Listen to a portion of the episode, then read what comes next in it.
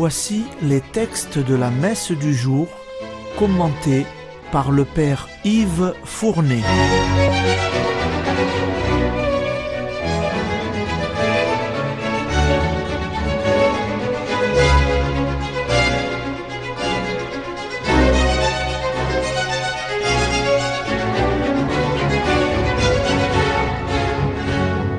Bonjour, chers auditeurs et auditrices de Radio Maria.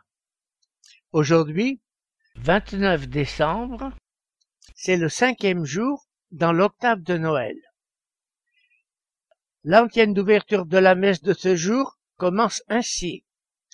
Dieu a tant aimé le monde qu'il a donné son Fils unique.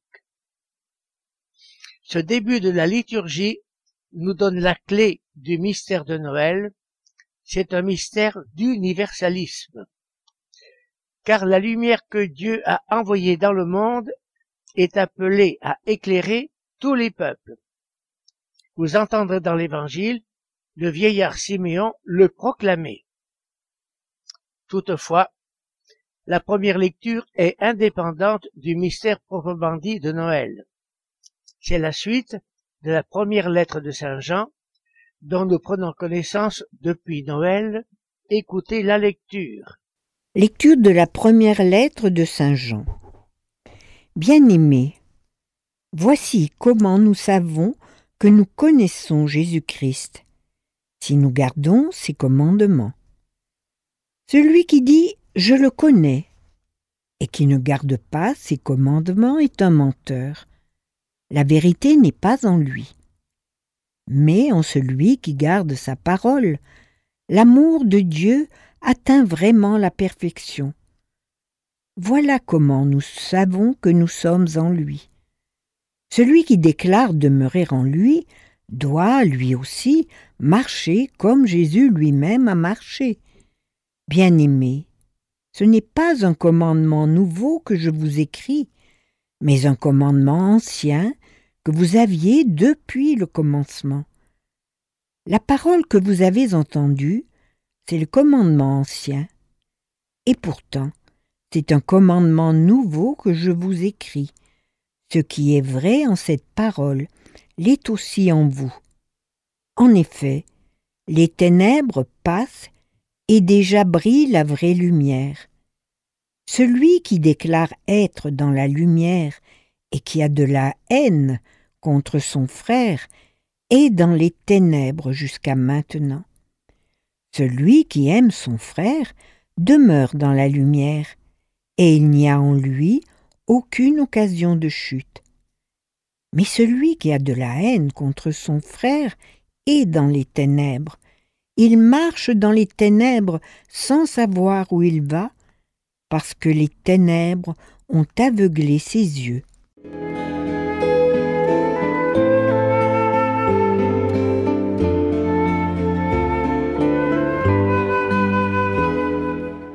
Donc, comment savoir que nous connaissons Jésus? Pas par des considérations catéchétiques, historiques ou théologiques, mais, nous dit Saint Jean, en gardant les commandements de l'Évangile. Jésus avait déjà dit, Ce n'est pas celui qui me dit Seigneur, Seigneur, qui entrera dans le royaume des cieux, mais celui qui fait la volonté de mon Père qui est aux cieux. Saint Jean ajoute aujourd'hui, celui qui dit je connais Jésus-Christ et qui ne garde pas ses commandements est un menteur. Menteur, le mot est fort. Et donc, pour que notre vie ne soit pas un mensonge, il nous faut observer les commandements de l'Évangile et particulièrement celui de la charité fraternelle. Voilà le premier enseignement. Et voici le second.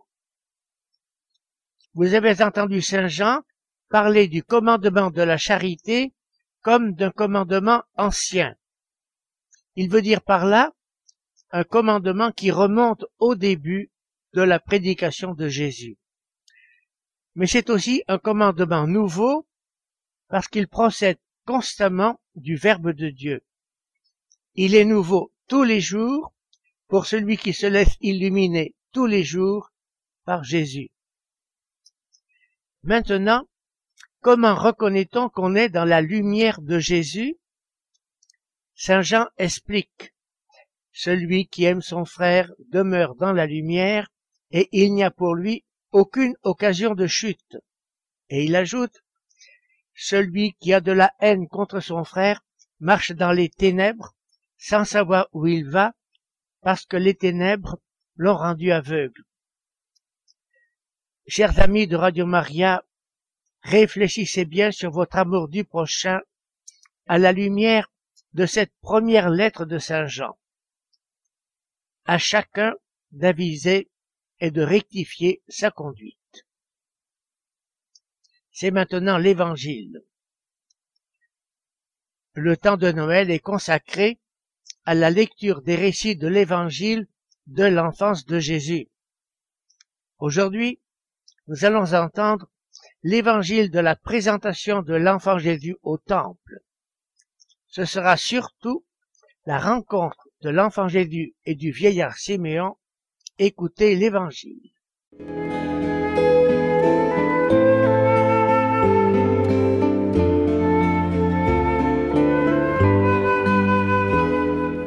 Évangile de Jésus-Christ selon Saint Luc.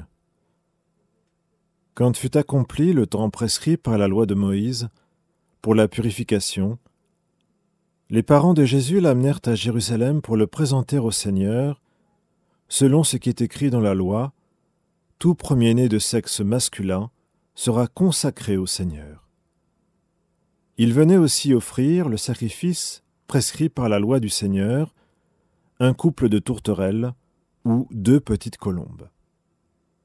Or, il y avait à Jérusalem un homme appelé Siméon. C'était un homme juste et religieux, qui attendait la consolation d'Israël, et l'Esprit Saint était sur lui. Il avait reçu de l'Esprit Saint l'annonce qu'il ne verrait pas la mort avant d'avoir vu le Christ, le Messie du Seigneur. Sous l'action de l'Esprit, Siméon vint au temple.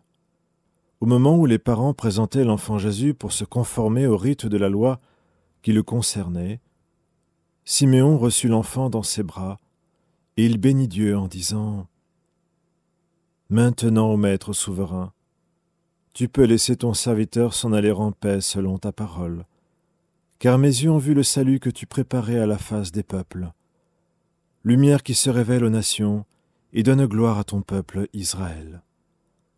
Le père et la mère de l'enfant s'étonnaient de ce qui était dit de lui. Siméon les bénit, puis il dit à Marie, sa mère, Voici que cet enfant provoquera la chute et le relèvement de beaucoup en Israël. Il sera un signe de contradiction. Et toi, ton âme sera transpercée d'un glaive. Ainsi seront dévoilées les pensées qui viennent du cœur d'un grand nombre.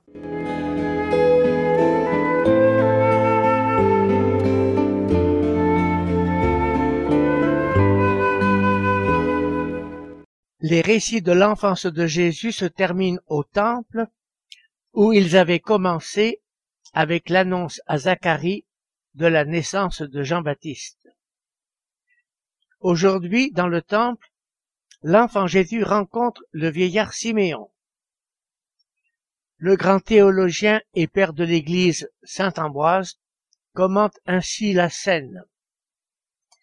Non seulement les anges et les prophètes, les bergers et les parents, mais aussi les vieillards et les justes apportent leur témoignage à la naissance du Seigneur.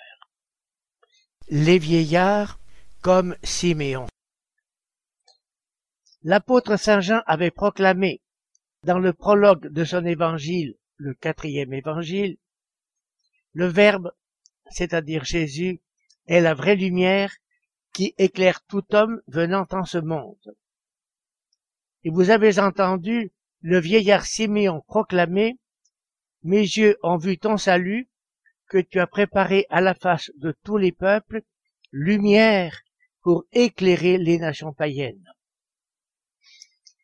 Cet enfant sera donc la lumière de toutes les nations, et il doit continuer à l'être pour notre pays, nos cités, nos familles, lumière pour notre marche de tous les jours.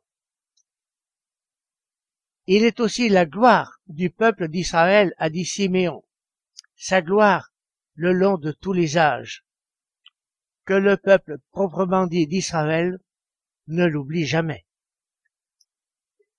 Vous l'avez entendu prédire aussi, ton fils qui est là sera un signe de division.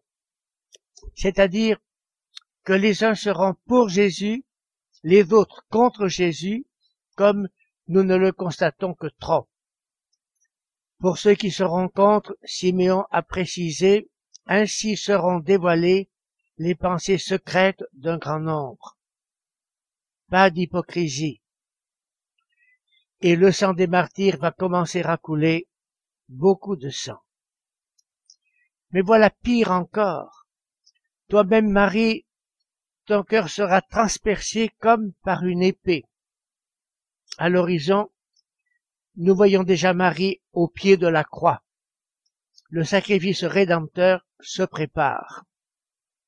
Mais Saint Jean n'avait-il pas écrit dans le prologue de son évangile Le Verbe était la vraie lumière, mais le monde ne l'a pas reconnu.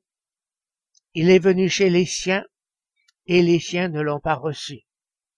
Jésus, la lumière du monde, refusé, persécuté. Terminons par la prière d'ouverture de la messe de ce jour. Dieu, que nul œil ne peut voir, tu as dissipé les ténèbres du monde en lui envoyant ta lumière.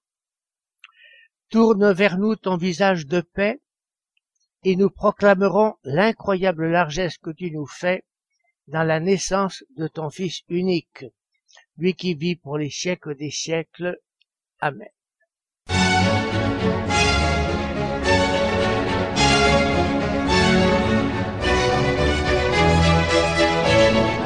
Vous venez d'entendre les textes commentés par le Père Yves Fournet.